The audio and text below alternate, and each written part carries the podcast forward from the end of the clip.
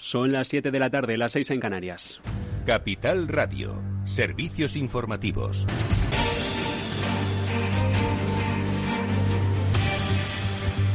Hola, ¿qué tal? Muy buenas tardes. Europa lo apuesta todo a la vacunación. Reino Unido, donde la crisis se agrava por momentos, con hospitales que ya denuncian la saturación por contagios de la variante Omicron de la COVID-19, mantendrá la actual política de restricciones. El gobierno de Londres dice tener un plan B, pero también dice que la situación en estos momentos, según el premier Boris Johnson, está para ser superada sin cerrar de nuevo el país.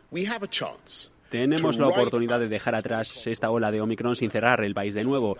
Podemos mantener escuelas y negocios abiertos y luchar al tiempo contra la pandemia. Los meses que vienen serán desafiantes tanto en el Reino Unido como en el resto del mundo.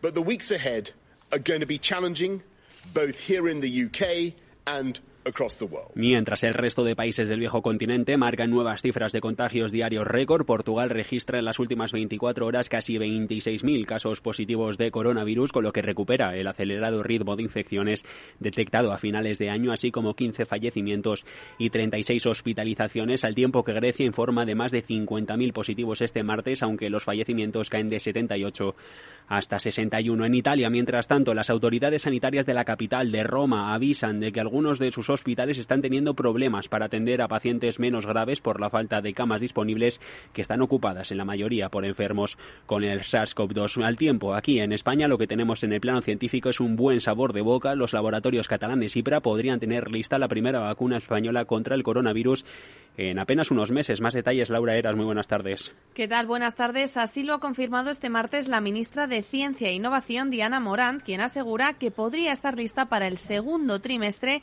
de 2022. Aunque los resultados son aún preliminares, parece que lo importante es que esta vacuna de origen español tiene la capacidad de adaptarse a nuevas variantes que está presentando buenos resultados para la vacuna, para la variante de Omicron. Por tanto, si todo eh, va bien y con la prudencia que tenemos que tener todos en el mundo de la ciencia, podríamos estar hablando de que tendríamos una muy buena vacuna que sería fruto de ese esfuerzo colectivo, según asegura la ministra, tanto España como Europa tienen muchas esperanzas puestas en esta vacuna, ya que su conservación es más sencilla y es que precisa de frío, pero no de congelación. La empresa IPRA está pendiente de recibir la autorización de la Agencia Española del Medicamento para pasar a la fase 3 del ensayo clínico, donde ya empezarían a probarla con personas, para lo que necesitan unos 3.000 voluntarios. Gracias, Laura. Cuenta de la incidencia de la pandemia. Todavía estamos a la espera de la remisión de los datos de incidencia y de que el Ministerio Ministerio de Sanidad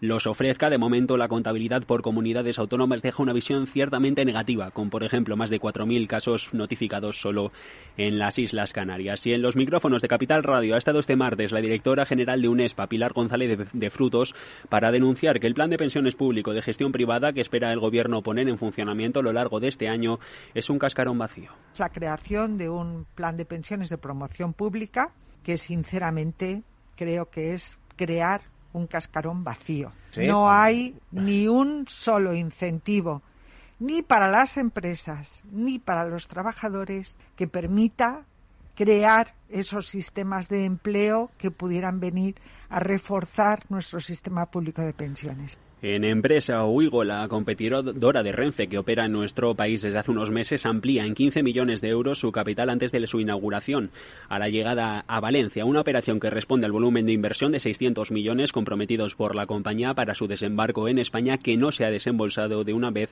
sino que se va disponiendo según las necesidades de cada momento. Y ya con esto vamos a ver cómo están hasta ahora los mercados. Claves del mercado.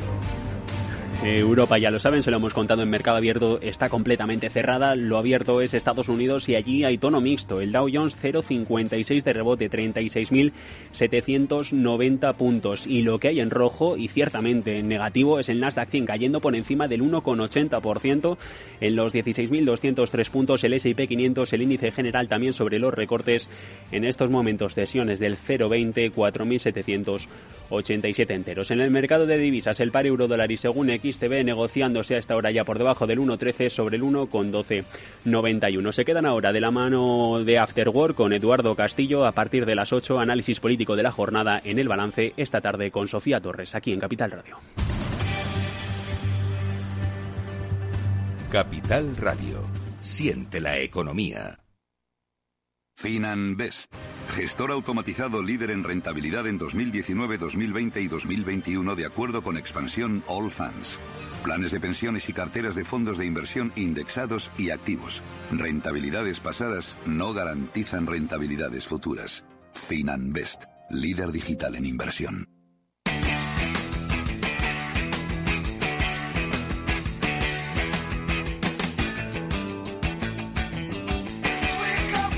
Después del trabajo, After Work, con Eduardo Castillo, Capital Radio.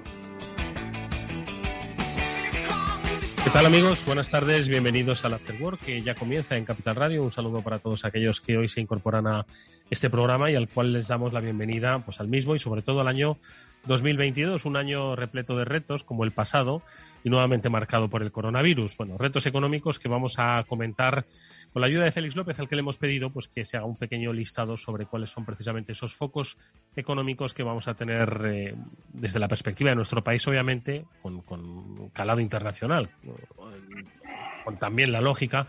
Bueno, pues ver eh, cuáles son esos, como decimos, retos económicos a los que nos enfrentamos como sociedad económica. Retos que mm, seguro que van a estar influenciados, marcados o van a verse afectados por el reciente cambio de la reforma laboral y de la que también eh, comentaremos algunos aspectos más técnicos que políticos, eh, con la ayuda de Fernando Ruiz Beato, socio de Ruiz Beato Abogados, con el que ah, bueno, pues analizaremos un poco cuál es el impacto real en las empresas, pues que hasta entonces estaban utilizando pues mucho fórmulas de temporalidad pues para eh, cubrir sus necesidades de producción y ahora pues les cambia la forma y el, y el fondo. Bueno, pues cómo afecta eso, pues lo hablaremos eh, luego a mitad del programa con, con Fernando Ruiz de Ato.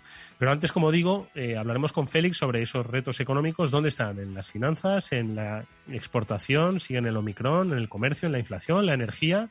Son tantas cosas que vamos a intentar repasarlas una detrás de otra. Está Néstor Betancor gestionando técnicamente el programa.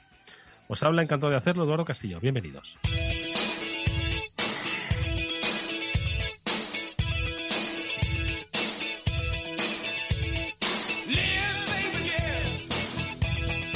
Ya nos está escuchando Félix López. Félix, ¿qué tal? Em, feliz año nuevo, que no nos hemos hablado desde, desde hace un par de días, que era 2021. ¿Cómo estás? ¿Qué hay? Feliz año nuevo, Eduardo. Estoy bien. ¿Qué tal la entrada al nuevo año? Pues la verdad es que es bastante parecida a la salida. no, no he notado mucha diferencia de momento, ¿no? Así que, pero bien, quiero decir que, aquí estamos, ¿no? Viendo cómo la, evoluciona la situación mundial que nos tiene bastante entretenidos. Hmm. La verdad es que no, no, los periodistas no tendríamos derecho a, hacer eh, programas o hacer artículos o reportajes sobre retos económicos para 2022 si no tuviésemos en la mano el programa que hicimos en enero de 2021 con retos económicos para 2021, para ver el grado de desmemoria, de repetición, de olvido o de acierto, pues que tuvimos eh, con respecto al, año pasado. Obviamente yo, sinceramente feliz, es que ni me acuerdo, ¿no? De lo que dijimos el... tú, pues, yo esperaba que tú sí, porque tú eres hombre de mente privilegiada, pero, pero vamos, en, nuestro, en nuestra bitácora eh, lo de la inflación no estaba, lo de la energía ni mucho menos, y si estaba lo de la energía no, no era ni mucho menos a propósito del gas, ¿verdad?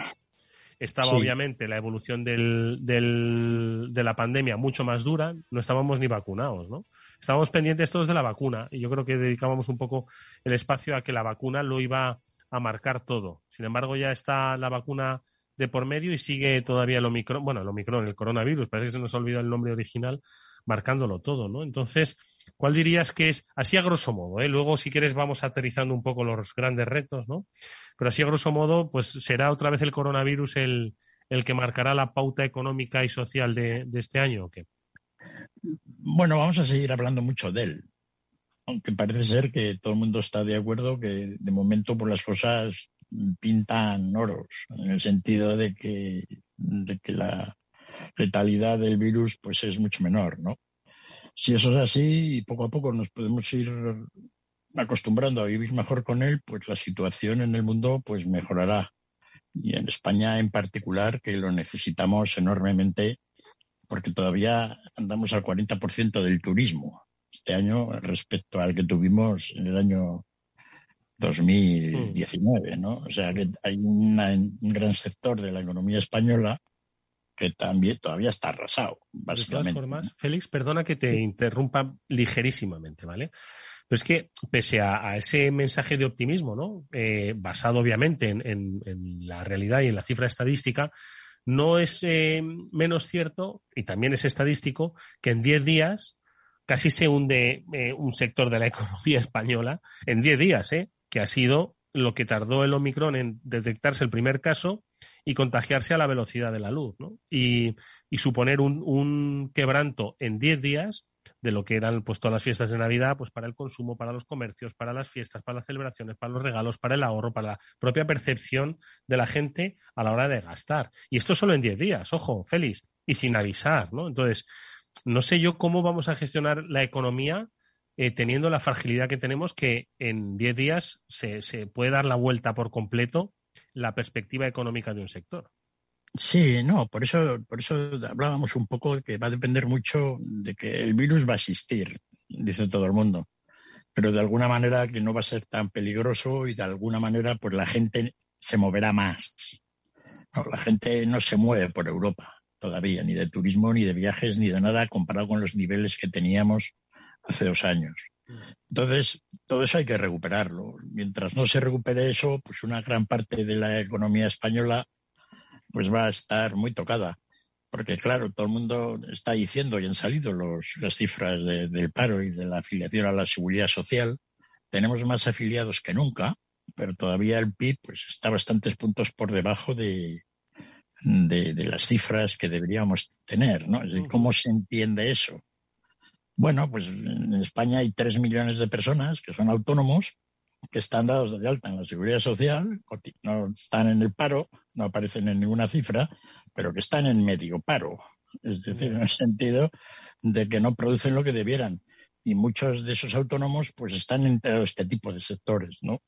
Entonces, ese es un problema. Es decir, mientras, mientras mucha parte de la economía española que está a medio gas no funcione un poco mejor, por la situación económica, y eso va a depender mucho en España de la pandemia. Siempre hemos dicho que en España tenemos una excesiva dependencia del turismo. Y a mí nunca me ha gustado depender tanto de ese sector que es tan, digamos, cíclico, ¿no? Y que nos crea unos problemas bastante grandes. Afortunadamente, igual esta pandemia ayuda un poco a reconvertir todo eso. Pero eso no se hace de uno o de dos años para otro necesitamos todavía pues un cierto colchón que nos permita a la economía española pues generar unos ingresos pero bueno ahí andamos no por lo demás pues no es sea todo no, no existe en la economía española ahora ningún ánimo digamos positivo es decir no hay un buen yuyu ¿no? Pero escucho una cosa, Félix, yo es que te quería preguntar por el yuyu, precisamente. Eh, cuando salen las cifras, eh, de eh, crecimiento ¿no? de este año y con respecto al año pasado y, un poco las expectativas de recuperación. Es cierto que pues muchos políticos y algunos medios se regodean de lo mal que nos va. Yo, yo lo que quiero es que nos vaya bien, ¿no? Pero yo me pregunto, ¿por qué nos va mal? Es decir, el resto de los países, feliz, también han pasado, y yo creo que además peor gestionado, si es que se puede, el, el tema del coronavirus, es decir, con un impacto igual de brutal, ¿no? Entonces, ¿Por qué España eh, padece tanto eh, con respecto a otras economías eh, la recuperación y, vamos a crecer menos que el resto? Por, por, por eso que decías, ¿no? por la estructura económica de, pyme y de autónomo que tenemos y la dependencia del turismo o por algo más? Un poco por eso, pero por un mal manejo del sentimiento macroeconómico. ¿no? En España la gente no lo olvidará. Hemos tenido en esta tres megacrisis en 25 años. ¿no? Es decir, somos campeones mundiales de hacer esto. Entonces, pues, puestos a hacerlo bien, campeones mundiales. Pero, pero, pero, pero vamos. Bueno, pues porque la gente que está al manejo de hoy, por ejemplo, en los últimos dos años no ha habido ninguna tendencia a cómo uno puede mejorar el espíritu, digamos, eh, económico del país. Es decir, ¿qué, aliciente nos da para que España sea mejor? ¿no? A nivel de hacer cosas. Pues eh, vemos todo cosas que se hacen, pero sin crear ninguna unidad de, criterio, ¿no? Pues una reforma aquí, una reforma allá, una es en contra, la otra a favor, al final nadie termina entendiendo. Luego nos viene una pandemia y se hace lo que se hace, viene una crisis energética y aquí estamos. ¿no? Es decir, a veces hay problemas que no tienen solución, pero dentro de un entorno de mejor ambiente, pues se llevan mejor a cabo. Entonces ese es el problema. Llega un momento en que en España se crea un ambiente económico eh, malo que no sé si somos capaces de resolverlo. ¿no? no es tanto que ya hagamos una reforma o que tengamos que hacer lo otro. Es cómo se crea ese ambiente general de que todo el mundo sea más optimista. Entonces, pues bueno, esa es un poco la situación, esa capacidad de generar optimismo económico, pues la sociedad, la sociedad española en determinados momentos y circunstancias, con determinada gente en el poder, pues funciona muy mal. Y, por ejemplo, dime una, una nación o una economía que sea capaz de generar optimismo económico. ¿Y cómo lo hacen?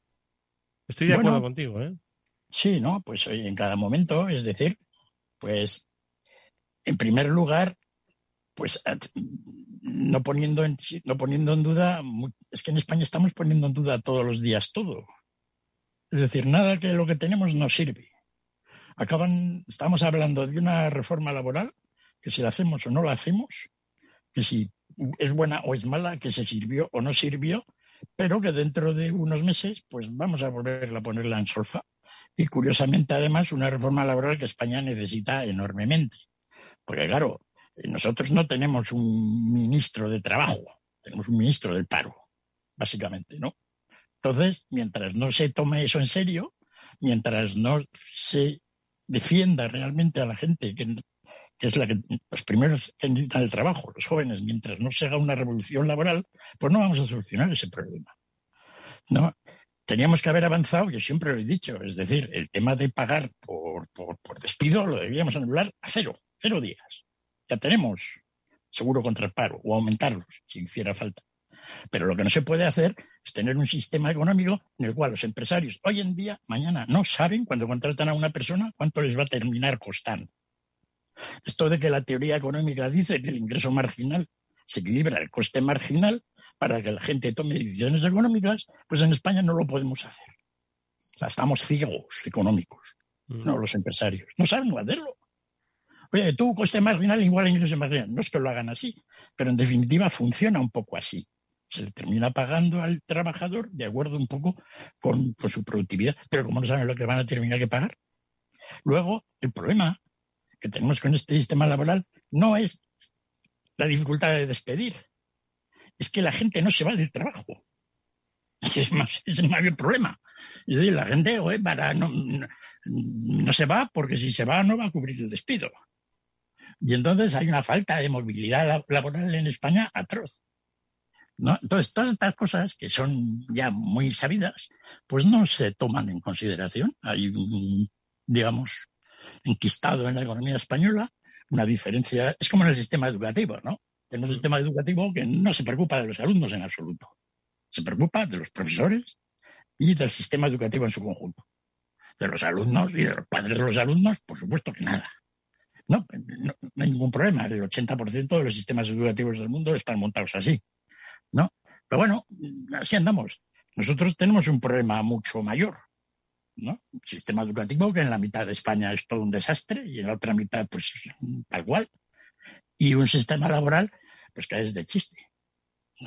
Entonces, en medio de todo esto, pues nos van cayendo crisis de vez en cuando, cada 20 años nos cae una mega crisis, ¿no? En la cual, pues, nos coge a todos vamos.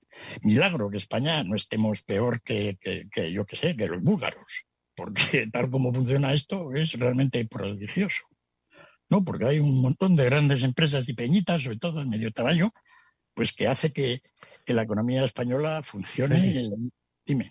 Y sin embargo, pues cada día nos levantamos y cada día seguimos adelante. Es decir, o sea, eh, España renquea, pero no, no colapsa, ¿no? no, nadie quiere el colapso. España básicamente es el país más sencillo de manejar que hay. Es decir, si, si, fíjate, porque a base de palos y de lo mal que se hace todo, pues todavía funcionamos, ¿no? Es decir, este es un país que manejarlo es bastante sencillo, no tiene mucha complicación. Pero es todo, todo son ideas de cómo, de, cómo esto no funciona. A ver cómo hacemos de que la cosa, si había un palo, vamos a poner dos. ¿no? Oye, este palo ayuda a quitar al otro. O en realidad, pues si no se menea la cosa mejor. Es un poco la idea. Y ya te digo, no veo yo ningún espíritu, los animal spirits de Keynes, ¿no? Que de repente los empresarios, pues contra toda lógica, pues se podrían a... Estamos todavía por saber, ¿no? De todos esos fondos europeos, qué verbena se va a montar con ellos. De eso te iba a preguntar, si eso, cuando se monte la verbena, eh, algo se tendrá que notar, digo yo, ¿no? Se va a notar el gasto, pero eh, se debería. Es decir, lo que pasa es que ya no sabemos cuándo van a llegar. ¿no? Esto era una cuestión de urgencia. Cuando teníamos aparentemente en marzo de hace dos años la mayor crisis europea y que todo el mundo se venía abajo porque la gente no trabajaba nada y no habíamos visto esta situación en la cual la economía funciona aún, la gente, sin trabajar la gente, pues ¿qué iba a ocurrir? ¿No? Y hemos estado en esta situación que ahora, pues dos años después, todavía en Europa estamos a dar un, es un problema además porque todo el enfoque de los fondos estos europeos está mal enfocado, es decir, desde su inicio. Es decir, esto, esto es capital riesgo básicamente para nuevos proyectos en tecnologías modernas, ¿no? Ah, organizado por el sector público. Es todo un chiste. Entonces, si fuera para hacer una carretera, hacer un puerto, algo que normalmente sabemos que hace falta. Sí, el helicóptero del dinero ahí, tal cual.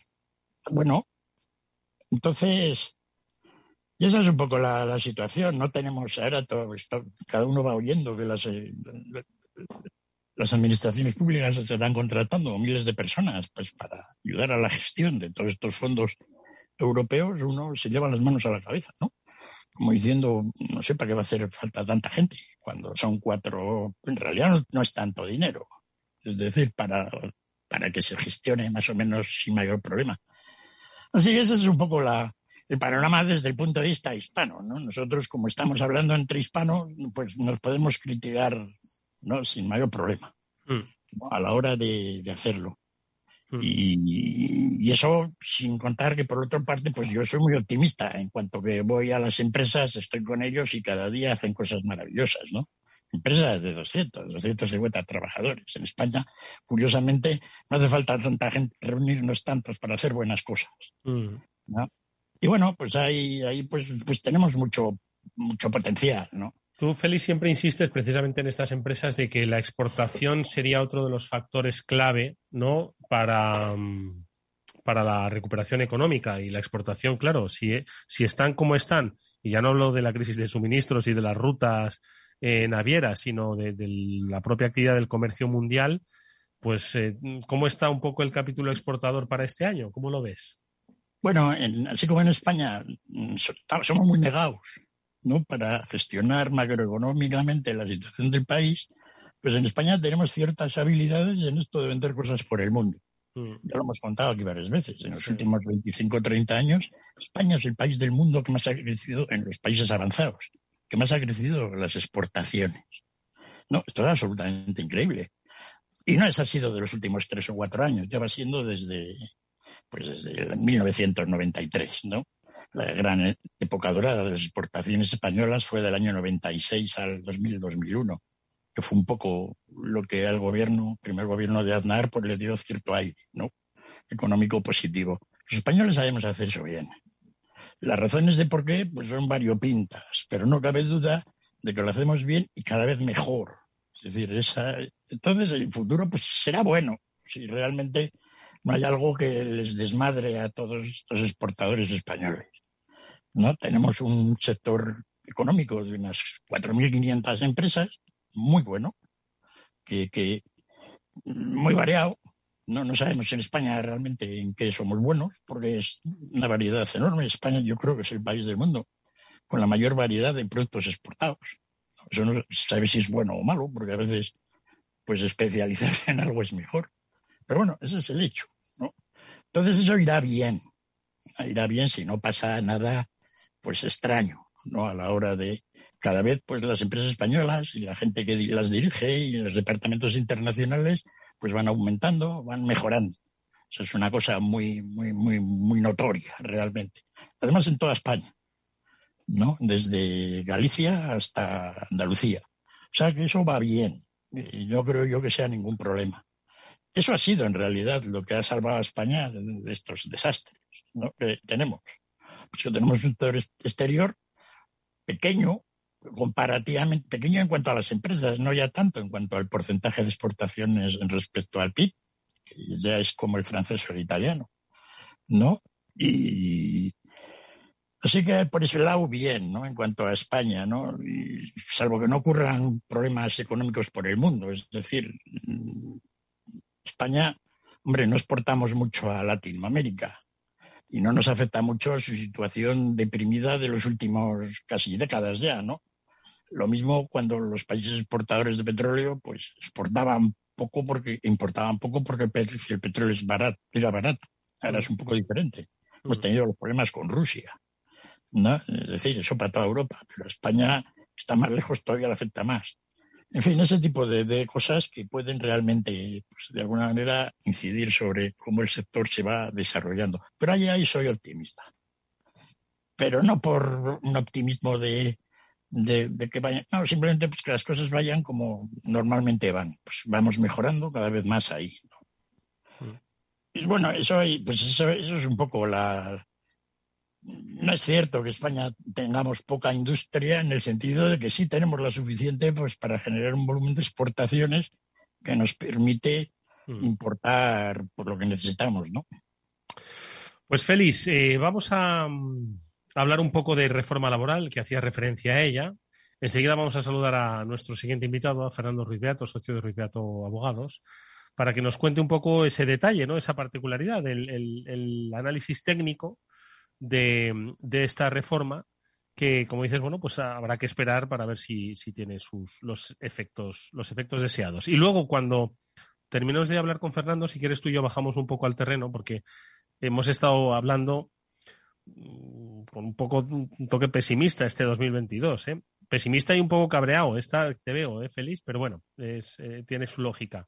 Pero si quieres, luego vamos a bajar de lo, de lo macro, vamos a bajar un poquito al detalle a ver qué es lo que pasa con la inflación, a ver qué es lo que pasa con la energía y sobre todo con la posibilidad de hacer negocios y el ahorro de las familias, ¿vale? Que es al final eh, lo, que, lo que nos importa, no el ahorro, sino el, el, nivel de vida y la calidad de vida de las familias españolas. Vamos a saludar a nuestro siguiente invitado.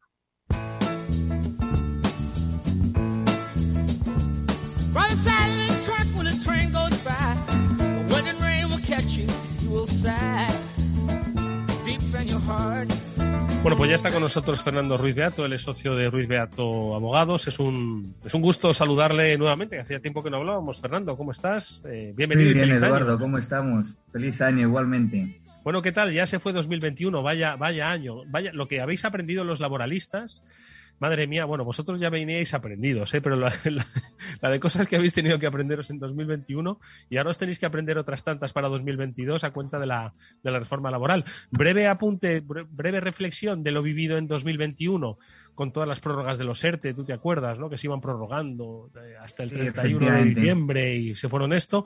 Parece que el paro también pues ha ido dando algunas treguas y, no sé un poco qué balance haces rápido de 2021, porque ya lo hecho hecho está, poco se puede se puedes hacer. Bueno, yo creo que eh, el, el, balance del 2021 tiene distintos panoramas a lo largo del año, ¿no?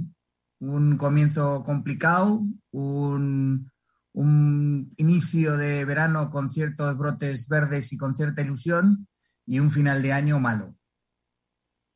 Ese es el resumen que yo hago.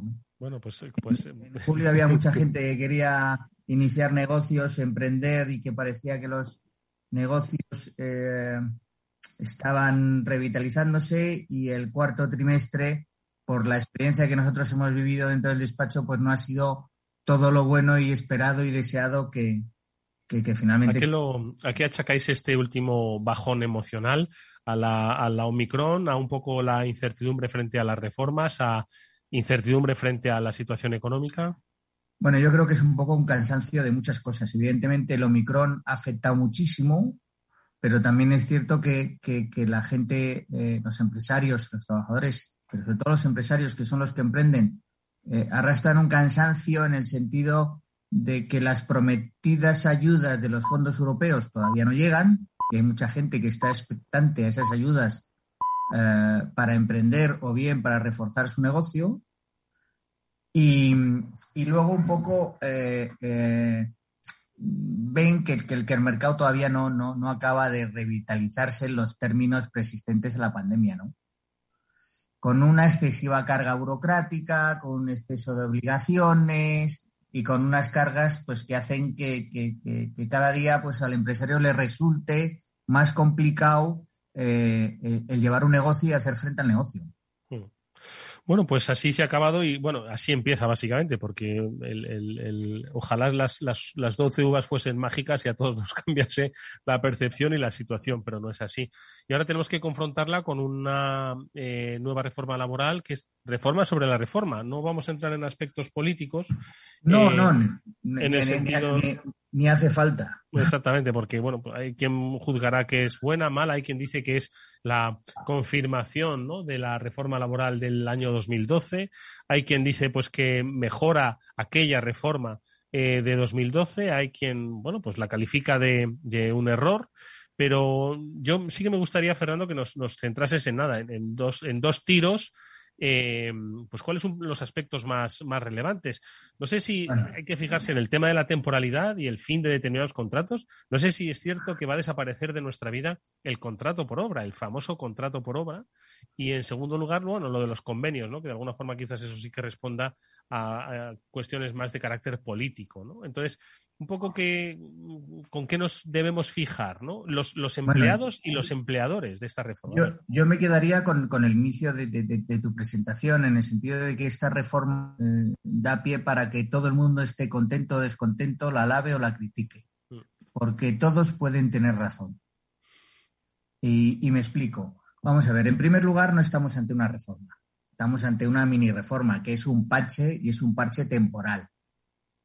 Eh, donde tiene sus luces y sus, sombras. Es decir, es cierto que eh, los tribunales estaban fallando en un, en un sentido y lo que viene a hacer esta mini reforma es avalar esas sentencias que estaban dictaminando los tribunales.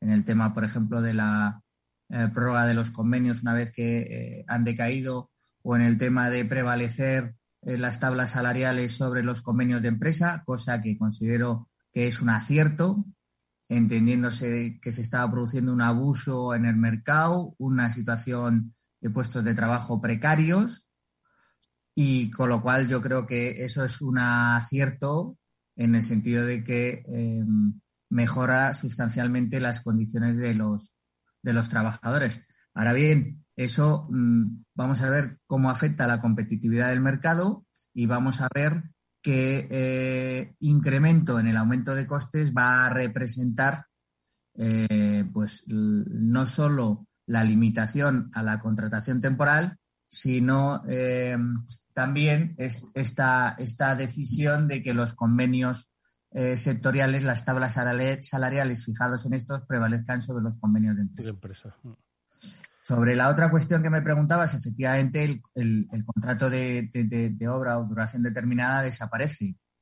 Es cierto que ya el Tribunal Supremo, en una sentencia de diciembre del 2020, eh, digamos que había eh, dado una estocada a este contrato, por decirlo de una manera, al establecer que este contrato, que en su mayoría eh, venía siendo utilizado por las contratas, dejaba de tener esa naturaleza o finalidad para que éstas pudieran hacer uso de esa modalidad contractual.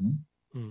Lo que pasa es que ahora viene, eh, eh, ha sido sustituido lo que es el contrato eventual de circunstancias de la producción y el contrato de obra por unas modalidades de contratación temporal que más allá de limitar eh, la duración de los contratos temporales, lo que deja es una redacción sujeta a una interpretación entre lo previsible y lo imprevisible, lo ocasional o no ocasional, que sin duda va a generar eh, conflictividad laboral. Eh, ¿Cuáles son esas fórmulas ahora que sustituyen a estos contratos por obra o estos contratos temporales? Es cierto que, si no me equivoco, sigue habiendo una puerta al contrato temporal por causas de la producción, pero en plan muy excepcional, ¿no? Entonces, ¿cuáles son esas fórmulas? Fórmulas que, por otro lado, ya existían, porque el concepto de fijo discontinuo aunque a la gente igual le suena como una fórmula nueva, eso ya existía, ¿no? Entonces yo no sé si es esto, ¿te refieres a eso o a otras fórmulas? No, mira, efectivamente, vamos a ver, hay, hay, muchas cosas de esta reforma laboral que ya existían. Por ejemplo, los ERTE. Los ERTE piensan que, es una, eh, que son consecuencia de la pandemia y los, ERTE, los ERTE ya existían antes de la pandemia, ¿no? El contrato fijo discontinuo, que era un contrato eh, que no tenía demasiada eh, utilización, es cierto que gracias a esta eh, reforma laboral, y eso es otro acierto de esta, eh, se va a eh, ampliar el ámbito de aplicación. Con lo cual yo creo que en ese sentido, como esta reforma lo único que busca es un efecto propagandístico de marketing y de alterar unas estadísticas para que la temporalidad disminuya, evidentemente posiblemente el contrato que mayor auge o aumento tenga en función de esta mini reforma laboral vaya a ser el fijo discontinuo, entre otras cosas porque va a ser el contrato al cual las em, subcontratas o contratas van a tener que em, verse abocados a utilizar en sustitución de los contratos de obra, ¿no? Pero, y entonces, ¿cuál es un poquito la, letra pequeña o la interpretación perniciosa que puede tener el sustituto del contrato por, por obra? Eh, que como dices tú, puede modificar la estadística, pero al final no mejora la calidad de ese, de ese puesto de trabajo, ocupado igualmente de manera temporal, ojo. Vamos a ver, es que lo que, lo que, lo que esta reforma eh, pretende o busca es que en vez de establecer que hay un porcentaje de temporalidad alto, lo que va a haber es, es, es un porcentaje de fijos, pero cuyas circunstancias o condiciones laborales no van a ser mejores o muy deseables. Es cierto que por la puerta de atrás se está estableciendo un aumento de costes en cuanto a la indemnización, porque si bien no se modifica la, cuantía de los días de indemnización de los despidos improcedentes o de los objetivos o de la extinción de los contratos temporales, está claro que al limitar sustancialmente la contratación temporal y al establecer una rigidez en los requisitos eh, prácticamente cualquier despido que vayan a formular las empresas se va a convertir en un despido improcedente, con lo cual, si antes las empresas por esos contratos de obra o temporales pagaban 12 días, ahora van a tener que pagar 33. Por tanto, ¿se han aumentado los días de despido? No. ¿Se va a aumentar el coste de las indemnizaciones? Sí, porque las empresas se van a ver abocadas a, hacer esos despidos, ¿no? Pero, en definitiva, eh, eh, ¿qué es lo que pasaba? Pues una empresa, cuando hacía un contrato de obra y servicio que a lo mejor duraba dos, tres días, eh, pues ahora vamos a tener, vamos a tener un contrato fijo discontinuo que lo que va a hacer es que esa relación a las contratas, al trabajo efectivo que en ese momento se vayan desarrollando. Cuando haya trabajo, pues estarán dados de alta y cuando no haya trabajo, pues estarán cobrando eh, eh, la prestación de desempleo o, en su caso, buscando una recolocación. Bueno, pues da la sensación un poco a veces las reformas laborales que hasta que no pasen 10 años no vamos a ver el efecto y que en esos 10 años vamos a tener la sensación de tener la misma situación y calidad del empleo, ¿no? Pero, pero con otros nombres, ¿no? Yo, Eduardo, no creo que esta reforma vaya a durar 10 años. Pero, eh, ¿cuál va a ser el próximo? ¿Qué es lo que.? Pero va a haber. Tú, quiero decir, ¿qué es lo que le, van a hacer a esta reforma? ¿La van a cambiar? ¿La van a ampliar? ¿La van a modificar otra vez? ¿Cómo va a ser? Pues mira. O cuando llegue el Partido Popular al poder, si llega, la va a derogar, como decía que iba a hacer el Partido Socialista cuando llegase al poder, que le va a derogar, y al final, bueno, pues han re-reformado. Mira que estamos entrando en política ya, ¿eh? no, no, no es una cuestión de entrar en política. Vamos a ver, independientemente del signo político, España sigue necesitando unas reformas estructurales, y unos cambios normativos estables. Y esta norma, que es un parche, eh, no viene a solucionar a largo tiempo los problemas que tiene el mercado laboral. No soluciona la temporalidad, no da soluciones al empresario para aumentar las contrataciones, por mucho que hoy sea un día donde hayan salido unas estadísticas que establecen que mm, se ha aumentado el empleo, que han mejorado las contrataciones. Sigue sin abordarse un problema muy importante, que es el acceso de los jóvenes al trabajo. Se han modificado unos contratos formativos, eh, pero sin embargo se dejan pendiente todavía desarrollo reglamentario, qué pasa con los mal llamados becarios, las prácticas curriculares, eh, eh, los contratos, las prácticas curriculares y extracurriculares. Y lo que pasa es que al final, en ese afán de conseguir que ese empleo tenga que ser indefinido sí o sí, que por decir la palabra indefinido no significa ninguna estabilidad de empleo, en tanto en cuanto que ese despido indefinido se puede extinguir a decisión del empresario por un despido improcedente en cualquier momento, se está limitando ese acceso o esa flexibilidad laboral que muchos empresarios necesitan para sacar sus negocios adelante, ¿no? Bueno, pues. No tiene por qué suponer una merma en las condiciones laborales del trabajador. Bueno, pues, Porque eh, que yo sepa, un contrato temporal no cobra menos que un contrato indefinido. La tabla salarial que marca el convenio colectivo es la misma. Mm. Y los derechos que establece el convenio colectivo los disfrutan igual tanto los contratos temporales como los contratos indefinidos. Habría que ver un poco, porque al final, efectivamente, cobrar, cobran lo mismo. Lo que pasa es que el tiempo, la permanencia y las eh, expectativas de, de, crecimiento personal y, profesional, bueno, pues son, son, diferentes. Entonces, sería muy interesante saber cómo va a evolucionar el mundo de hipoteca frente a esta evolución del contrato, que era lo que, lo que muchas veces marcaba la concesión de ello. Pero bueno, eso será para otro programa, para otro momento. Fernando Ruiz Beato, ha sido un placer escucharte. Como siempre, muchas gracias. Cuídate mucho, que vaya bien este 2022. Toda la suerte del mundo. Esperemos que sí. Muchas gracias. Un saludo. After Work con Eduardo Castillo. El Economista celebra su decimoquinto aniversario con el compromiso por los valores diferenciales que sustentan su liderazgo entre la prensa económica. Desde 2006 se ha consolidado como referente de la información económica en español, con más de 12 millones de usuarios. Durante 2021, El Economista ha mantenido su vocación de impulso al tejido productivo español, reconociendo la labor de nuestras empresas y empresarios para sentar las bases de la recuperación de nuestra economía. Sigue toda la información económica en eleconomista.es. ¿Qué es ir más allá? Con Arval podrás llegar donde te propongas de la forma más sostenible y desplazarte como y cuando necesites con una oferta de renting sostenible, segura y conectada. Y preocuparte solo de conducir porque nosotros nos ocupamos del resto. Arval, la transición energética arranca aquí. Más información en arval.es.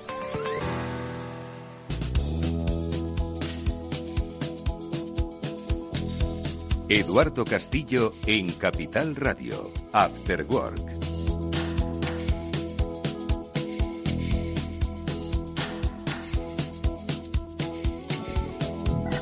Seguimos en este After Work con Félix López. Estaba escuchando atentamente a Fernando Ruiz Beato, socio Ruiz Beato Abogados, que por otro lado, Félix, venía un poco a coincidir un poco contigo, ¿no? Al final, el, empresario no sabe todavía lo que va a tener que pagar, ¿no? Por contratar y finalizar ese, ese contrato, ¿no? Y, bueno, no sé, es que no sé si va a tener es que hasta que no pase un año, yo qué sé, no. Es que además la estadística siempre es perversa, la estadística se puede cocinar, ¿no te parece? Sí, no, eh, un poco lo que contaba Fernando Ruiz muy bien, ¿no? Pues si quitamos a la gente la posibilidad de hacer contratos temporales, pues ya no aparecerán como temporales en las estadísticas y dentro de unos meses nos dirán que, es super éxito. Que ha bajado la temporalidad, claro. Sí, eso, va a ser así, ¿no?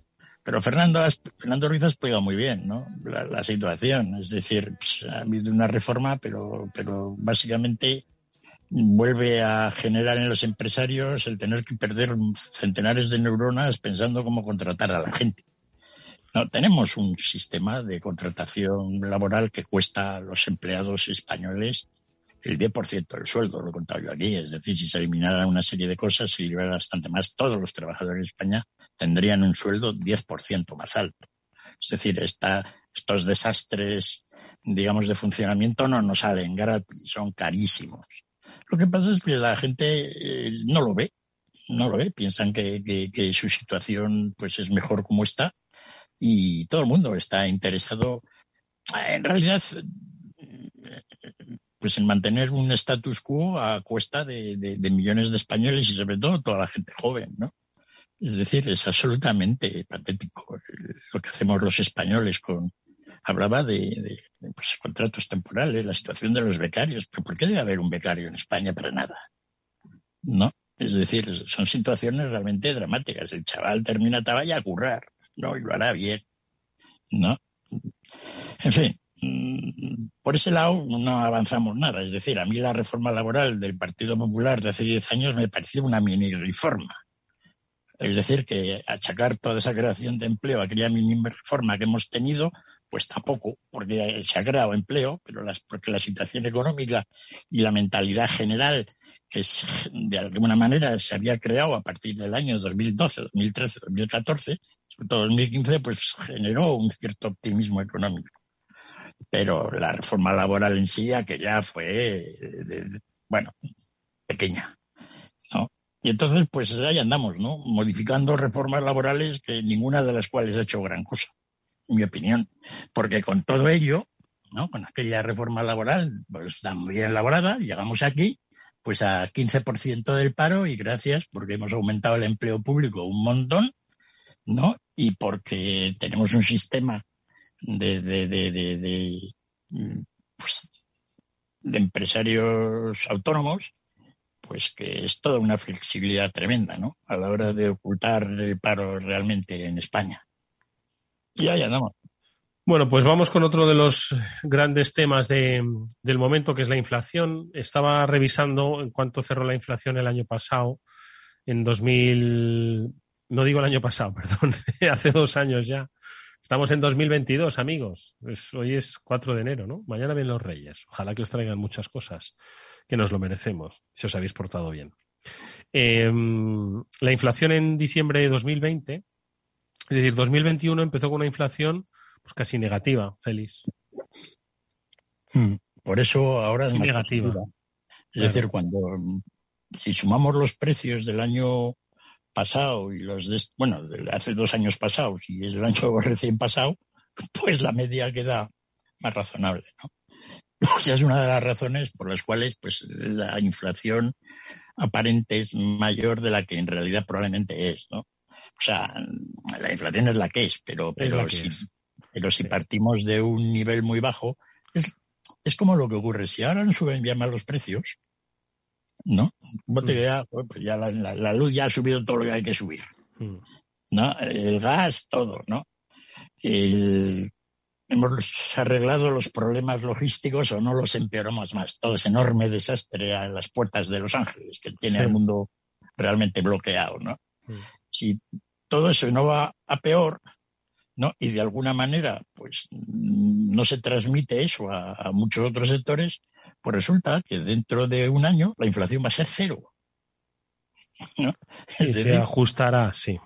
No, cero. Es decir, lo que pasa es que van a subir cosas. Ya están subiendo, van subiendo los salarios un poco, etcétera.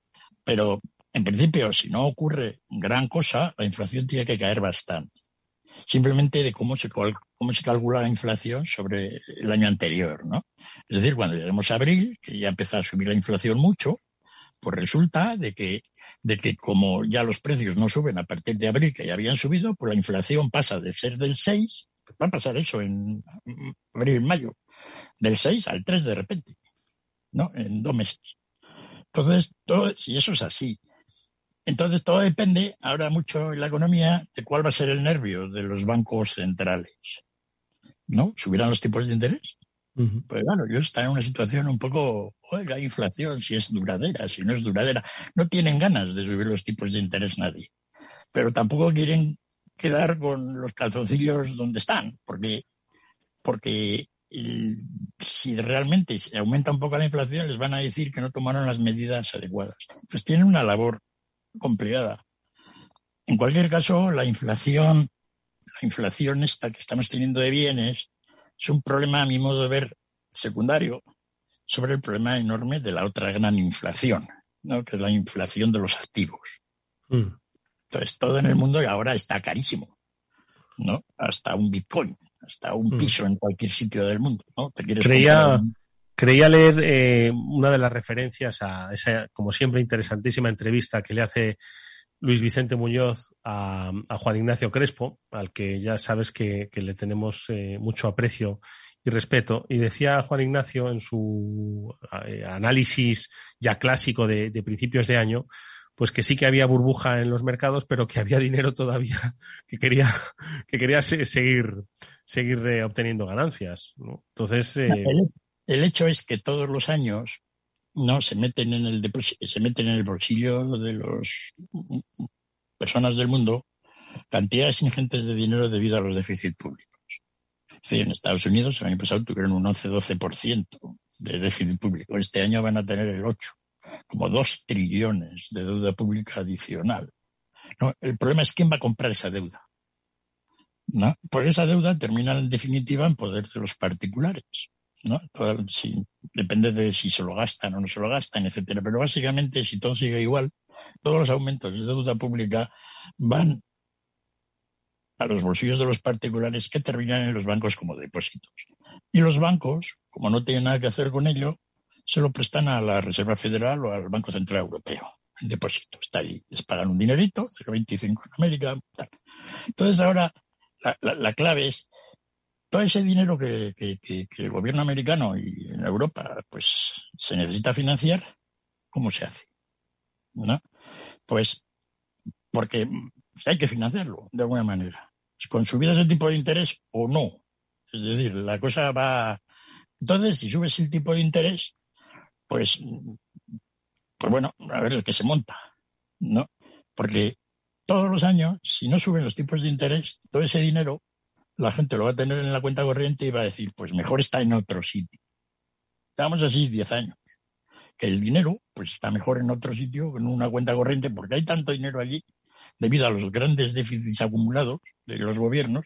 Y entonces la gente pues compra, pues nada, hasta cuadros virtuales, criptomonedas que no valen un duro, pero ahí tienen un valor. Es decir, estamos en una locura de, valoración de activos pisos, ¿no? Pues en la situación económica mundial, eh, los, nunca han estado los pisos más caros en el mundo ya. Hemos vuelto a esa situación otra vez. Jolín, ¿cómo estamos? ¿Cómo están los que tienen dinero? Madre mía. Entonces, bueno, mientras no parece que les quema en las manos y en los bolsillos. Sí. No, es así, porque en definitiva es la gente que tiene el dinero la que no se lo gasta, digamos, en consumo, y entonces pues todo lo ahorra. Y esos ahorros pues aparecen y generando una inflación de activos. Si no acaban los déficits públicos y si no se suben los tipos de interés bastante, pues va a seguir aumentando la, burbuja. Puede el año pasado, puede el año que viene subir el estándar por otro 20%. Si la Reserva Federal decide no subir los tipos, ¿no? haciendo un tapering de deuda a largo plazo, pues puede hacerlo perfectamente. Y, y ahí andaremos. Oye, Félix, y venga, vamos a dedicar estos últimos minutos al español de a pie, con el que, en el que yo me encuentro, ¿no? Y en el que hay muchas otras personas, pues, que nos están escuchando, pues, que tienen que tomar decisiones de, de ahorro, cambio de coche, quizás cambio de casa, eh, por necesidades. Estaba pensando en cambiar de trabajo, nos oyó hablar del, del, de la gran renuncia, ¿no? Y estaba pensando en cambiar de trabajo porque es que no soporta a su jefe o a su jefa y, de repente dice, joder, macho, es que con este panorama, mira cómo está la inflación, mira cómo está todo esto, no sé qué hacer. ¿Qué hacer, Félix? Pues la verdad es que habría que ver caso por caso, ¿no? Eh, una de las cosas que hemos comentado es que la gente no decide dejar el trabajo, aunque tenga otra alternativa, porque no cobra el, desempleo, el perdona, el, entonces eh,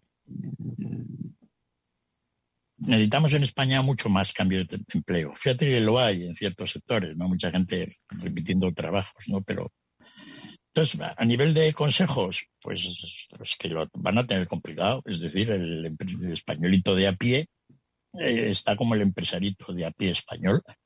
Tiene que hacer unos números en la cabeza fuera del alcance de los mortales. ¿Qué hacemos? No? ¿Nos vamos? ¿Nos dejamos? ¿Compramos un piso o no lo compramos? Sí, complicado, ¿no? Es difícil manejarse para una persona normal en, una economía que se ha vuelto realmente complicada, ¿no? La cantidad de, variables que tenemos que tener en cuenta cuando además muchas veces no contamos con los datos para, para hacerlo, ¿no? Mm. Yo estoy todo el día aquí moviendo datos y mirando cosas, ¿no? Y, veo la complejidad de todo ello, ¿no? incluso tengo problemas para decir qué es lo que tengo que hacer yo. que tienes el dato. sí, ¿no? tengo un problema existencial siempre de qué hago, ¿no? Y lo mismo yo, todos los que nos dedicamos un poco a seguir estos temas. Entonces es un tema complicado, ¿no? Es decir, pues cierto optimismo viene bien siempre, mm. pero tampoco sin... Y tampoco te pases, ¿no? Tampoco, no, porque el mundo no es para, para que estar contento y que las cosas van a salir. En fin, veremos que, a ver, igual los Reyes Magos nos traen a todos un buen regalo, ¿no? Ay, ojalá, ojalá. una caja con, allí puesto el, mapa, el mapa del tesoro a seguir para, para este año, haré esto y tal, no sé para mayo, ¿no? Estarás ya comprando el piso, porque habrán bajado bastante. ¿Y, te habrán dado el coche que compraste en septiembre? Sí, de 2021, ¿no? El impuesto de matriculación, el coche te lo dan barato además, porque ya no llevan chip, ¿no? En el sentido de que pues, para hacerlo sin chip. Sin chips. Hace, hace 20 años, no hace falta, ¿no? podríamos tener coche. Sí, de hecho, muchos chips han, han, dejado tirados a muchos coches en las carreteras, ¿eh? No, estaba, estaba viendo yo, hoy estaba subiendo la Ford el 14%. Madre mía. Félix, te hemos perdido el sonido. A ver si te recuperamos ahora. Bueno, pues nada, se nos ha, se nos ha ido. Ahora, Félix, ¿estás por ahí? Sí, ¿me oyes? Sí, que se te había ido el sonido. ¿Qué, le pasaba a la Ford? ¿Que estaban de fiesta o qué? No, imagínate, ¿no? Es decir, que, esto de vender pocos coches les ha venido, ya lo contamos un día, ¿no? Habían subido el precio de las camionetas un 40%, etcétera. Sí, la, la Chevrolet, sí, sí, sí. Sí, entonces, eh, bueno, cómo las empresas deciden o no deciden subir los precios es un poco la clave de todo esto, ¿no? Incluso para analizar la inflación. Nunca hemos comentado esos temas, ¿no? Un día lo haremos, ¿no? a la hora de, qué son los incentivos que tienen las empresas, pues a la hora de modificar los precios y cómo cuando todo el mundo piensa de la misma manera, pues todo el mundo lo sube de repente, ¿no? No te quepa la menor duda, porque salir a echarse una caña en Madrid parece que se han puesto de acuerdo todos en que hay que recuperar el tiempo perdido. los que lo consumen y también los que lo cobran. Pero bueno, eso son historias, pues eso, de los, de los españolitos de a pie me ha gustado eso de los empresaritos de a pie. Bueno, Félix López, que me ha encantado mucho este, este análisis. Ojalá, pues eso, los Reyes Magos, yo que sé, traigan un poquito más de certidumbre, pero eso es imposible en estos tiempos y que nos permita pues manejarnos un poco, tomar decisiones un poco razonables, ¿no? Irracionales y no dejarnos llevar por los por los, eh, por, los eh, por las emociones y los nervios. Félix, que te traigan muchas cosas los Reyes que las tienes súper bien merecidas, aunque bueno, aunque el año pasado ya te trajeron una cosa fuera de temporada, que es el mejor regalo. Pero bueno, que lo sigas disfrutando. Que un abrazo fuerte, Félix, nos vemos la próxima semana. Gracias, un abrazo a todos los oyentes. Adiós. Nosotros, amigos, que nos despedimos. Hasta mañana, que volveremos, como siempre, a la misma hora, 19 eh, horas en directo aquí en el After de Capital Radio. Cuidaros mucho. Adiós.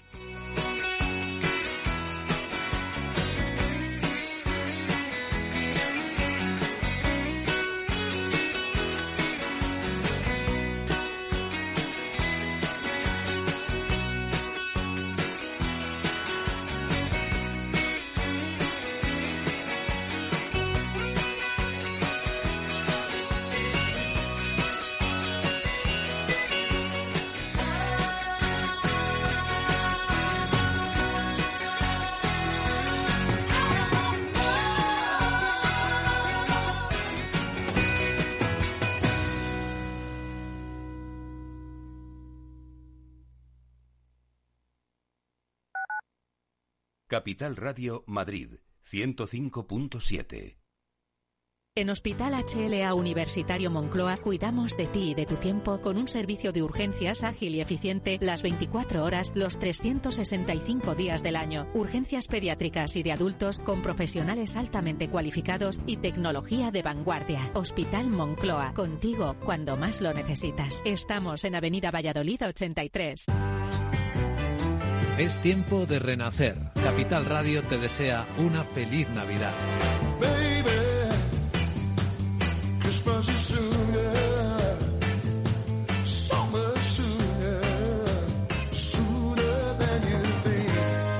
Oh. Mm.